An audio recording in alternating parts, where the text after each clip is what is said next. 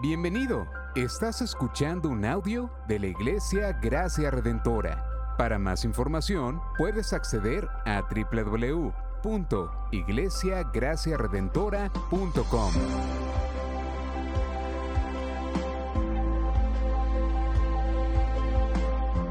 En la exposición de la palabra, el pastor Xavier Torrado. Apocalipsis 5, vamos a leer todos los versos del 1 al 14. Y dice así la palabra del Señor y les pido que estemos en reverencia. Podemos apagar el celular en vibración y este es un momento de estar delante de su palabra. En la mano derecha de aquel que estaba sentado en el trono vi un libro escrito por dentro y por fuera, sellado con siete sellos. Vi también a un ángel poderoso que anunciaba a gran voz, ¿quién es digno de abrir el libro y desatar los sellos? Y nadie ni en el cielo, ni en la tierra, ni debajo de la tierra podría abrir el libro ni mirar su contenido. Yo lloraba mucho porque nadie había sido hallado digno de abrir el libro ni de mirar su contenido. Entonces uno de los ancianos me dijo, no llores, mira el león de la tribu de Judá, la raíz de David ha vencido para abrir el libro y sus siete sellos. Miré y vi entre el trono con los como inmolado, que tenía siete cuernos y siete ojos, que son los siete espíritus de Dios enviados por toda la tierra. Él vino y tomó el libro de la mano derecha de aquel que estaba sentado en el trono. Cuando tomó el libro, los cuatro seres delante del Cordero. Cada uno tenía un arpa y, y copas de oro llenas de incienso, que son las oraciones de los santos. Y cantaban un cántico nuevo diciendo, digno eres de tomar el libro y de abrir sus sellos porque tú fuiste inmolado y con tu sangre compraste para Dios a gente de toda tribu, lengua, pueblo y nación y los has hecho un reino de sacerdotes para nuestro Dios, y reinarán sobre la tierra. Y miré y oí la voz de Dios, la voz de muchos ángeles alrededor del trono, y de los seres vivientes, y de los ancianos. El número de ellos era miriadas de miriadas y millares de millares, que decían a gran voz, el cordero que fue inmolado es digno de recibir el poder, las riquezas, la sabiduría, la fortaleza, el honor, la gloria y la alabanza. Y oí decir a toda cosa creada que estaba en los cielos, en el cielo, sobre la tierra, debajo de la tierra y en el mar, y a todas las cosas que ellos en ellos hay al que está sentado en el trono y al Cordero, sea la alabanza, la honra, la gloria y el dominio por los siglos de los. Los cuatro seres vivientes decían, amén. Y los ancianos se postraron y adoraron. Señor, gracias por tu palabra, por tu poderosa palabra y tu evangelio. Yo te ruego que hoy nos ayudes en entendimiento a comprender las riquezas reveladas en Cristo y que aquellos que estamos en Cristo hoy tenemos una realidad espiritual que podemos apreciar, podemos ver y a la cual podemos ser sensibles. Yo te ruego, Señor, que tú nos ayudes a entender tu verdad. Esto, Señor, concédenos arrepentimiento en cada una de las áreas que hoy necesitamos arrepentirnos pero también concédenos la fe por tu Espíritu para abrazar la seguridad que tú nos has dado en aquella obra de la cruz, del Cordero inmolado y que hoy reina a la diestra del trono contigo. Gracias Señor. En tu nombre oramos. Amén. Amén. Tengo una pregunta de curiosidad y es, ¿cuántos han escuchado un sermón de Apocalipsis 5 previamente al día de hoy? Levanta tu mano. Ok. Supongo que los que no levantaron la mano no se están absteniendo, sino que no han escuchado un sermón de Apocalipsis 5. Pero quiero una segunda pregunta, que usted reflexione. ¿Cuál es tu mayor gozo y deleite? Y deja que esa pregunta, en inglés suena más lindo, pero en español se hunda. Ay, en tu pensamiento, en tu, en tu mente y en tu corazón. ¿Qué es lo más que te causa gozo y deleite? Allí tengo una de mis chicas que quiere levantar la mano y decir, ya tiene la respuesta. Quizás la quincena, quizás las vacaciones, quizás el descanso, quizás la mirada de tu, de tu, de tu esposo, tu esposa a, a las 7 de la mañana levantándose. Quizás un buen plato de comida. O quizás tu familia, tus hijos. Pero ¿cuál es tu mayor gozo y deleite? Yo tuve una muy buena escena ayer de gozo y deleite. Cuando luego de terminar de comer celebrando el cumpleaños de mi papá, decidieron visitar y como a mí no me dan el mantecado gratis, no los voy a promocionar. Siempre que voy, no es de mis preferidos, es de preferido de, de, Necha y de mis hijas. Pero ayer llegué a, a ese lugar y el primer mantecado que tenían allí, el que conoce a su pastor, dicen que las ovejas conocen la voz de su pastor. Usted sabe que hay dos dulces. Hay un dulce en particular que yo soy un fanático. Las Gummy Bears. Y el segundo de lado es un Rocky Road.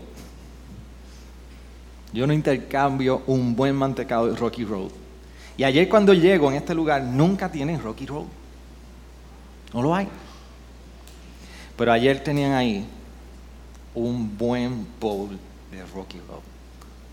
Sentarme ese rato a comerme la combinación de almendra, marshmallow y chocolate. Y cuando hay días de pecar, y por favor no saquen este contexto del audio, el pastor está promoviendo a pecar, un, bueno, un, buen, un buen toque de caramelo por el lado no viene mal. Pero eso son experiencias terrenales de nosotros mayor gozo y deleite. Juan en este capítulo 5, dentro de toda esta vorágine de imágenes que nosotros podemos leer y que a primera vista decimos, wow, cuatro seres vivientes, siete cuernos, siete ojos, siete espíritus, y me perdí la novela. Una de las cosas que está haciendo Juan es que nos presenta una imagen de deleite que déme decirle, yo espero que después de este tiempo de escuchar la palabra del Señor nos consuma. Porque la imagen que presenta Juan de deleite es una, imagen que nos derrite delante de Él y que debe nosotros consumirnos por completo ese deleite en Él. De momento de un león, de momento habla de la raíz y de momento... Entonces, ¿qué tiene que ver esto conmigo? Vamos a ir a varias cosas. Pero para un pasaje como este, quizás complicado a primera vista, la pregunta que reina de principio a fin y la semana ¿quién es digno?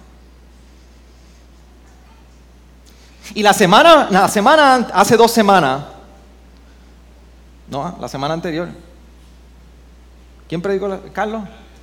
La semana anterior, eh, eh, antes de la anterior, Pastor Israel nos llevó a Apocalipsis 4.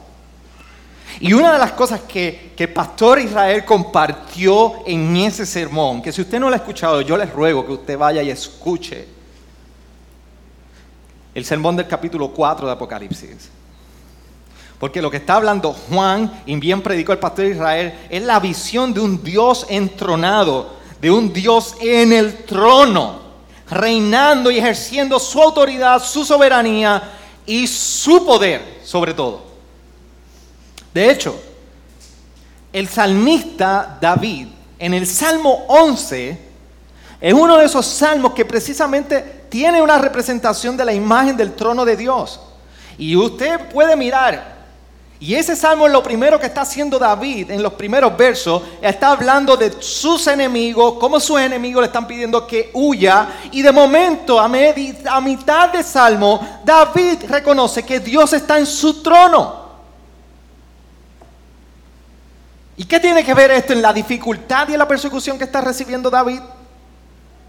¿Qué tiene que ver esto con lo que Pastor Israel predicó en Apocalipsis 4 de la visión de Dios en su trono? Apocalipsis, a una iglesia persecución, una clara visión de Dios en su trono reinando sobre todo.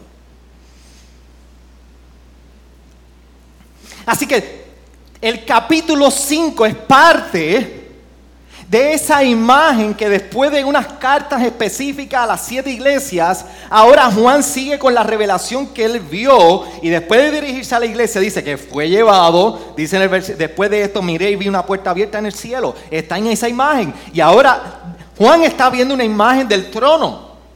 Así que el capítulo 5 es una continuidad de esa imagen de Dios en el trono. Pero ahora, viendo a Dios en su trono, nos empieza a dar unos detalles de lo que se ve en ese trono. Y nos está diciendo, lo primero, hay ese que está en el trono, tiene un libro. Y vamos pedazo a pedazo para poder entender esto. Tiene un libro.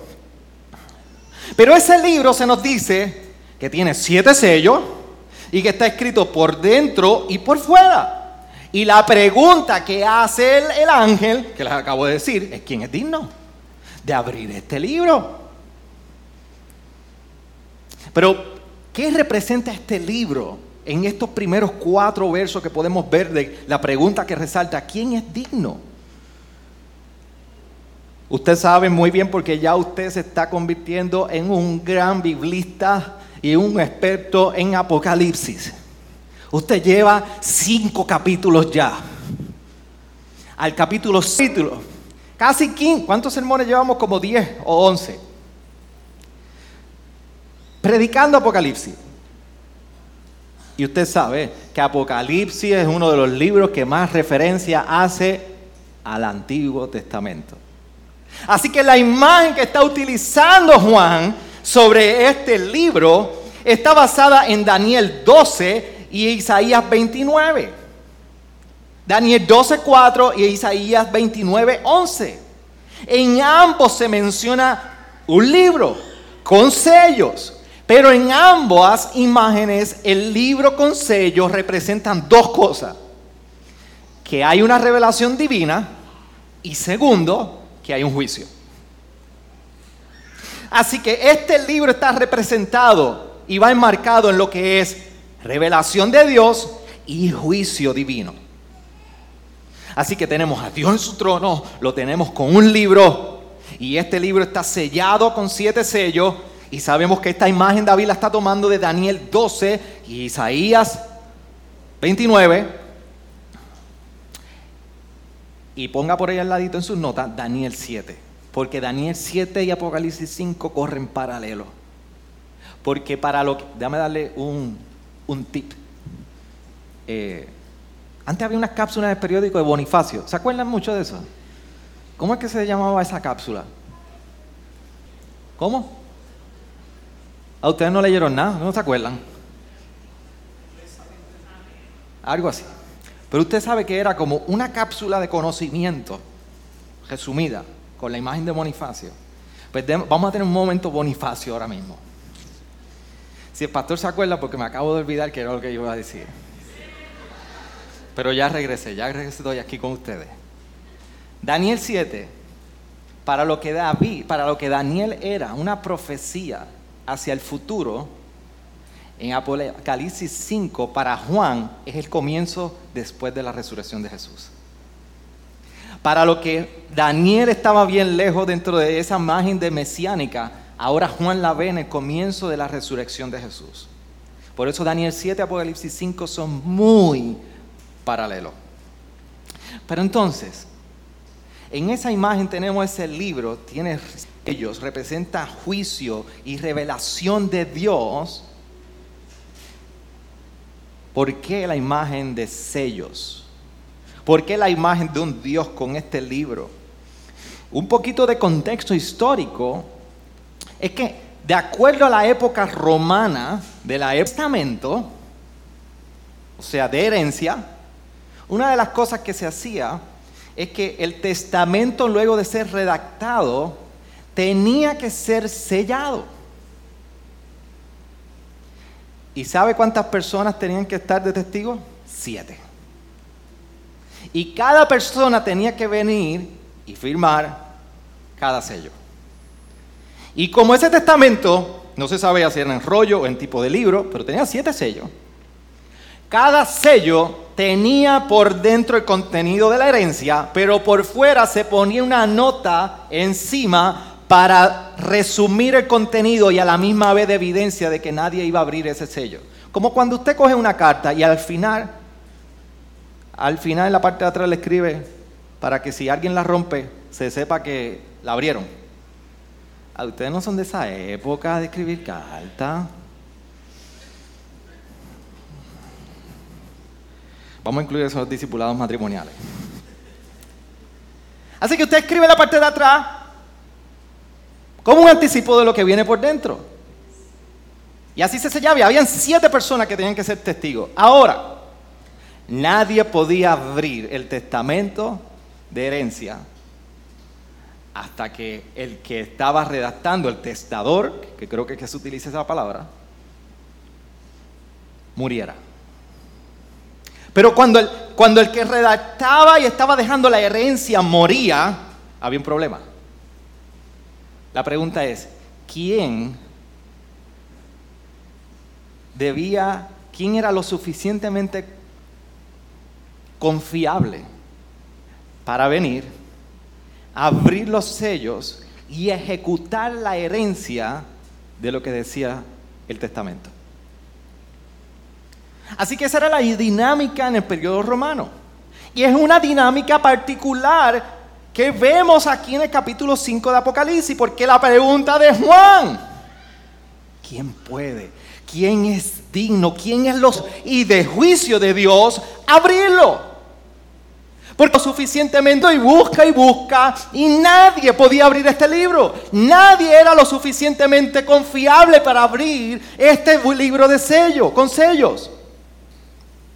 Así que los primeros cuatro versos, la pregunta que recorre es quién es digno. Pero del verso 5 al verso 6 comienza a entrar, entrar en escena. Lo siguiente dice, entonces uno de los ancianos me dijo, no llores. Mira el león de la tribu de Judá la raíz de David ha vencido para abrir el libro y sus siete sellos. Así que uno de los ancianos que el pastor Israel muy bien explicó en su, exposición de, Apocalipsis 4, viene y le dice al ángel, no llores, mano, no, para. Hay uno que es la raíz de, David, hay uno que se conoce como el león de la tribu de Judá. ¿Y qué tiene que ver estas dos imágenes de león y raíz entre medio del consuelo que puede hallar Juan por medio de uno de los ancianos? Es que cuando nosotros vamos a Génesis 49 se habla de la tribu del león de Judá. Y cuando nosotros vamos a Isaías 11 del 1 al 10 es que vemos que Isaías está mencionando que habrá un retoño de la raíz de David. Y ambas son profecías mesiánicas profecías de un Mesías que vendría a conquistar y a defender su pueblo y a ejercer juicio sobre los enemigos. No solamente conquistaría, vendría a ejercer juicio sobre sus enemigos. Ambos son imágenes de un Mesías que se estaba esperando a venir a ejecutar esa acción contra los enemigos y de conquista. Pero aquí de momento está diciendo, Juan está viendo la imagen que uno de los ancianos le está diciendo, lo que se anticipaba como el Mesías, aquí está. Él es el león de la tribu de Judá. Él es la imagen cumplida de la profecía. Juan está escuchando del anciano que hay uno del león de la tribu de Judá y hay uno como raíz de David. Dice que el verso 6, miré. y vi entre el trono, con los cuatro seres vivientes y los ancianos, a un cordero de pie como inmolado. O sea, la imagen de un cordero, que es una de las imágenes más representativas en el Antiguo Testamento relacionada a sacrificio, pero no solamente este cordero se ve normal, está inmolado. Inmolado con evidencias de cicatrices de una batalla, de una conquista, de una pelea. Y allí está inmolado. Y dice que se pone de pie. Qué imagen tan poderosa. Y nos dice que tiene siete cuernos y siete ojos. Que son los siete espíritus de Dios enviados por toda la tierra. Esta es una de las imágenes más poderosas del Cordero que fue a la cruz y resucitó por su pueblo. Porque es la imagen de un conquistador. ¿Y qué significa el reguero de cuernos, ojos y espíritus? Que Juan se apropia de la simbología y de las imágenes para comunicar tres cosas importantes de este cordero. Porque los siete cuernos nosotros vemos que Juan está sacando esta imagen de Deuteronomio 33 y también en el Antiguo Testamento siempre los cuernos vienen asociados, como bien habla el Salmo 89, poder de Dios. En Deuteronomio 33, 17, la imagen de cuernos es relacionada con búfalo y la fuerza que ejercería Dios contra sus enemigos. Pero no solamente ahí, es que viene y le da una imagen de siete ojos. Los siete ojos de donde único viene la imagen es Zacarías 3, 8 al 9. Y la imagen de donde vemos en Zacarías en ese momento dado que se menciona lo siguiente, vamos a buscarlo para que tengamos referencia. Mira cómo dicen Zacarías 3, 8 y 9.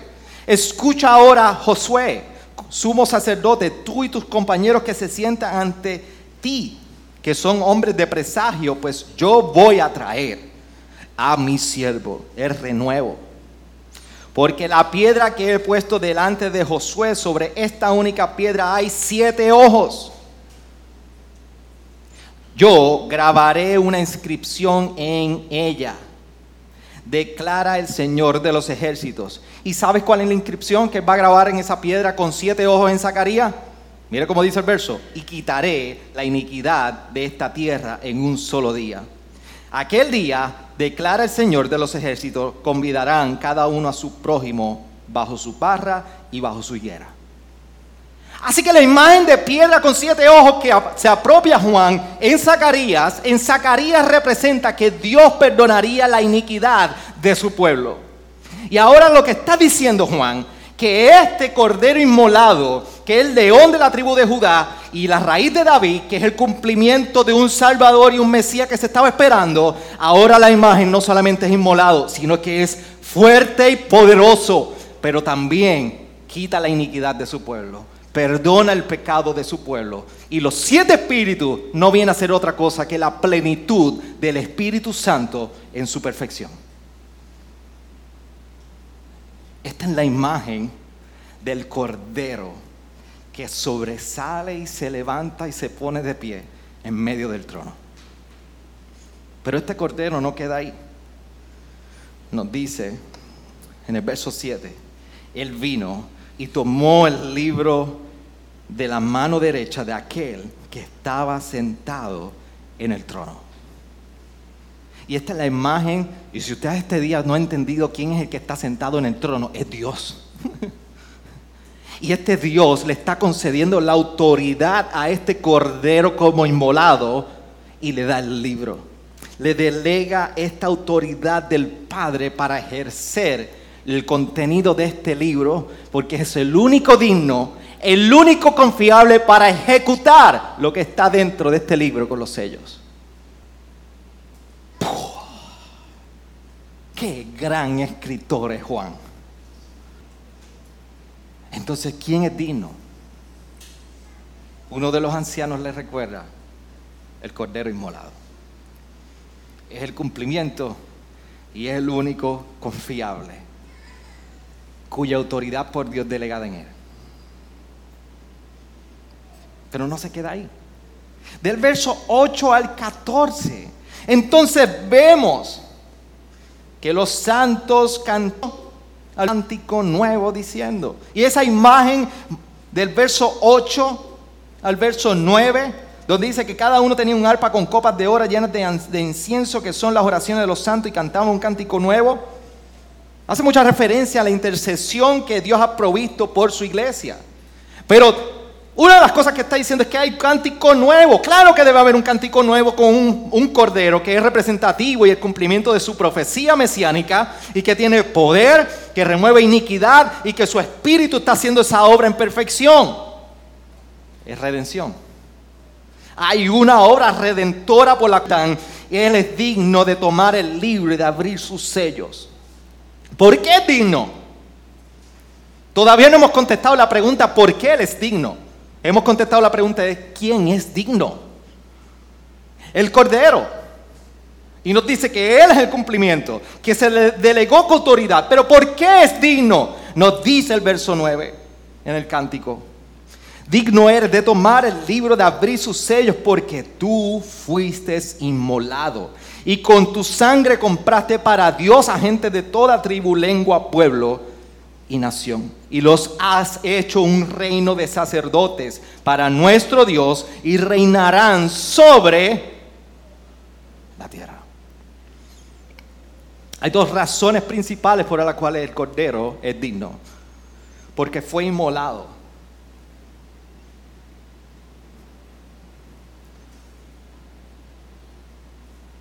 Murió. Resucitó. Venció peleó, intercedió, e intercede por su pueblo. Y esta imagen de guerrero triunfante es una de las razones por la cual Él es digno. Pero dos, en su sangre compró a un pueblo. Y, por el camino que Él tomó para la compra eh, por medio de su sangre para con su pueblo se llama el camino de la cruz. Y ahora nos está diciendo toda esta imagen que es por medio de la muerte donde hay vida, hay cántico nuevo y hay pueblo nuevo. Así que hay una, llega la vida por medio de la muerte de este cordero inmolado. Y ahora su pueblo puede descansar en esta verdad. Ahora su pueblo le puede pertenecer anclado en el descanso de esta verdad. Pero no solamente Él es digno porque es inmolado y porque Él es merecedor de gloria.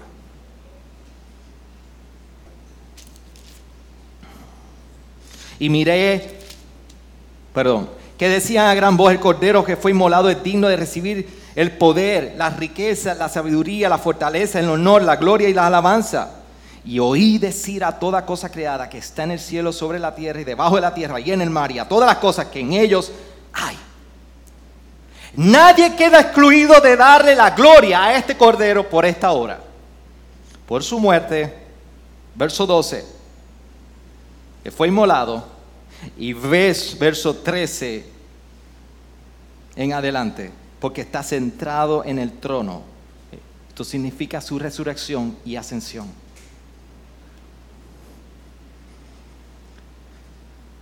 Esto es lo que describe Juan sobre esa visión de Apocalipsis 5. Entonces, para nosotros hoy, ¿por qué debemos nosotros exaltar al único digno? ¿Por, qué nuestras voces y nuestras vidas deben unirse al cántico de digno es Él? ¿Por, ¿Por, qué nosotros debemos como su iglesia en nuestra vida personal y aún en la vida congregacional con nuestras acciones, nuestra boca y nuestro ser cantar lo que cantamos antes de este sermón? Yo le quiero compartir algunas cosas. Él es digno. La imagen que nos dice Juan es que Él es digno porque sufrió el juicio final en sacrificio por su pueblo. Esta es la imagen del Cordero Inmorado. Y yo te voy a decir qué representa esto para nosotros, de tener la, la, clara visión de un Dios en su trono, Apocalipsis 4, pero en ese trono conjuntamente reinando con su Hijo como Cordero inmolado, triunfante sobre el pecado y quien nos ha comprado por su sangre para que seamos partícipes y parte de su reino. ¿Por qué? ¿Qué tiene que ver conmigo hoy? Uno. Y esto no es un estribo. Y, y, mi pregunta para ti, y usualmente yo me incluyo en estas preguntas. El que me conoce muy bien sabe que no me gusta separarme de la receta, porque no hay razón. Pero como yo llevo rumiando toda esta semana, como pastor me siento en la obligación de confrontar la iglesia en esto cómo tu vida, moldeada por la cruz, prueba tu fe en la soberanía de Dios. Cómo tu vida moldeada por la cruz prueba tu fe en la soberanía de Dios.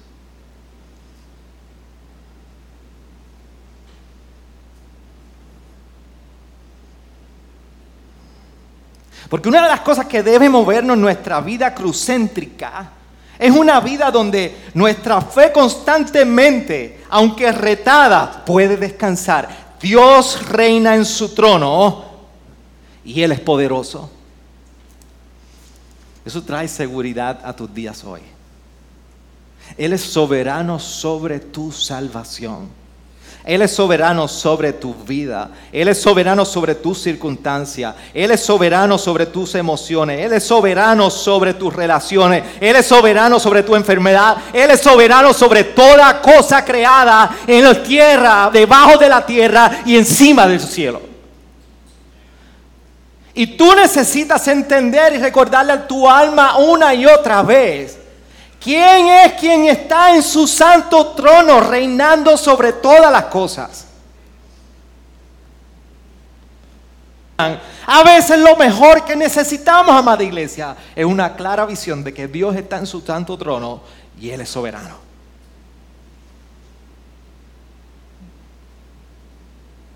Sentimos que perdemos el control de toda nuestra vida porque pensamos que Él no reina.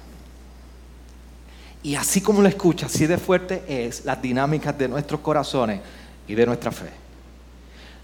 Sientes que pierdes el control de tu vida porque olvidas quién reina en un trono soberano.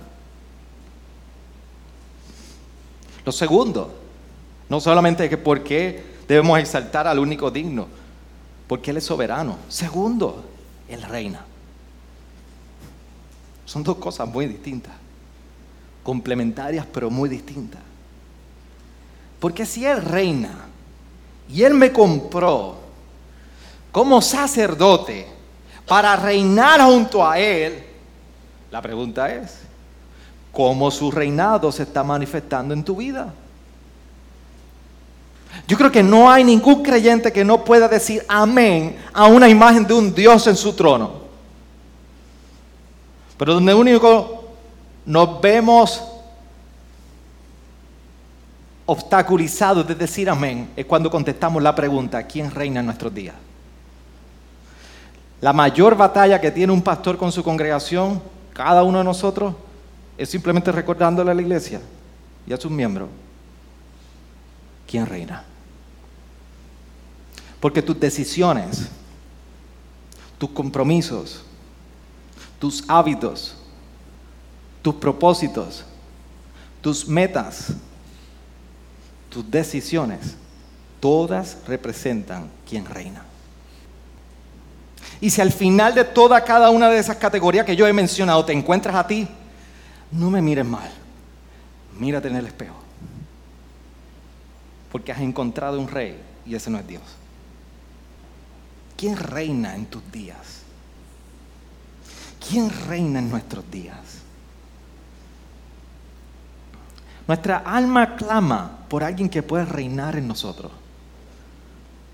Pero el pecado siempre nos va a poder llevar, nos va a querer tentar a nosotros poder ejercer el reinado sobre nosotros. Yo no sé si usted ha tenido la oportunidad de mirar la serie de Ring of Power, basada en Lord of the Rings. Está en Amazon. Buenísima. En una ocasión, en una de las aldeas, en la película, recibe la visita de este guerrero que fue un rey. Y cuando visita y lo salva del enemigo, ella va y le pregunta a este soldado, reconociendo su realeza, ¿eres tú el Mesías que se nos ha prometido y que ha de venir? Todos tenemos esa pregunta en lo más profundo de nuestro ser. ¿Quién es ese Mesías? Pero a todos nos gusta la idea de ser partícipes de ese plan de salvación y de transformación. ¿Quién reina en tus días? ¿Quién es? Tercero, ¿por qué exaltarle? Porque Él es digno de gloria.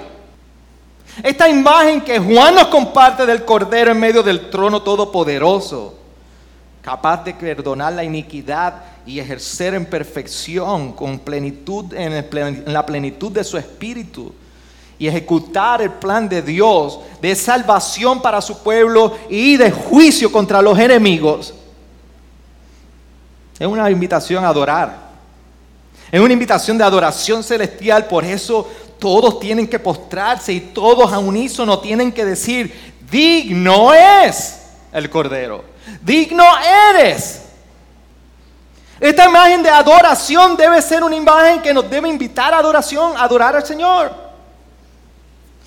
Esta debe ser una imagen que debe formar el motivo por el cual tú y yo nos congregamos domingo tras domingo en esta congregación.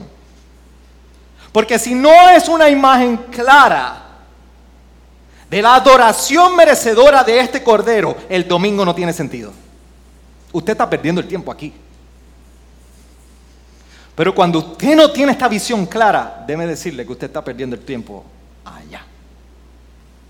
Doy este pastor vino hoy Así viene. Esta es la clara imagen de una adoración. Si el cordero inmolado no nos consume, mis hermanos, cualquier cosa va a tomar lugar. Por eso la pregunta que se desprende de esto es, ¿tú deseas la gloria de este cordero? Porque por mucho tiempo momentánea, puesta en manifestación de la gloria del cordero, no es otra cosa que nuestra respuesta en adoración porque estamos, lo, lo estamos viendo alto, exaltado y sobre toda cosa soberano, ejerciendo y apreciando su salvación para con nosotros. Cuando tú logras ver esto en tu vida, cuando tú logras abrazar esto en tu vida y cuando ahí no hay otra cosa que te consuma en tu vida, mis hermanos, tú estás viendo la gloria de Dios manifestada en esa cruz. Por eso Juan en su evangelio, en el capítulo 1 decía, y vimos su gloria. La imagen de Dios en su Hijo, en el Cordero inmolado. ¿Acaso no debes tú desear la gloria de Dios? ¿Deseas tú la gloria de Dios?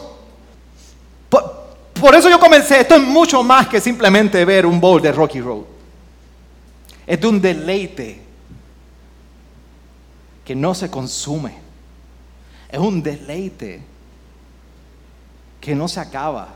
Es un deleite que te inquieta. Es un deleite que te abraza. Es un deleite que te despierta de madrugada si tienes que hacerlo. Es un deleite que es el motor cuando no te quedan fuerzas en tu vida. Es un deleite que en la prueba encuentras alabanza. Es un deleite que en la tentación puedes resistir. Es un deleite que te permite a ti disfrutar la vida de comunidad. Es un deleite que te permite vivir en plena convicción de que tus días están en las manos de un buen pastor. Y simplemente, y último y quinto punto, o cuarto punto, él es digno porque borró tus pecados y mis pecados para siempre. ¿Qué más que eso? Yo soy uno de los pocos que tiene el gran privilegio y honor de mirar sus rostros, por lo menos aquí, y saber sus luchas a cada uno de ustedes, en su mayoría. Por eso yo me, me, paro y cada uno de los pastores, pero hablo por mí hoy, nos paramos con la responsabilidad de guiar a su pueblo no por lo que sentimos, no por lo que vemos, sino por lo que Dios nos ha otorgado el inmenso privilegio de predicar. Pero yo puedo ver cada uno de sus rostros, yo puedo ver nuestros tiempos juntos, solos, y ver sus luchas de pecado y saber cómo hemos ido orando y orando y orando. Y yo considero un privilegio como pastor eso. Que soy de los pocos que tiene el acceso a un alma desnuda espiritualmente. Y hoy, tú mejor que yo incluso, puedes mirar tus pecados Tú mejor que nadie hoy puedes ver la realidad de tu pecado, de tu maldad, de tu iniquidad. Y si no te recuerdas, recuérdate hoy.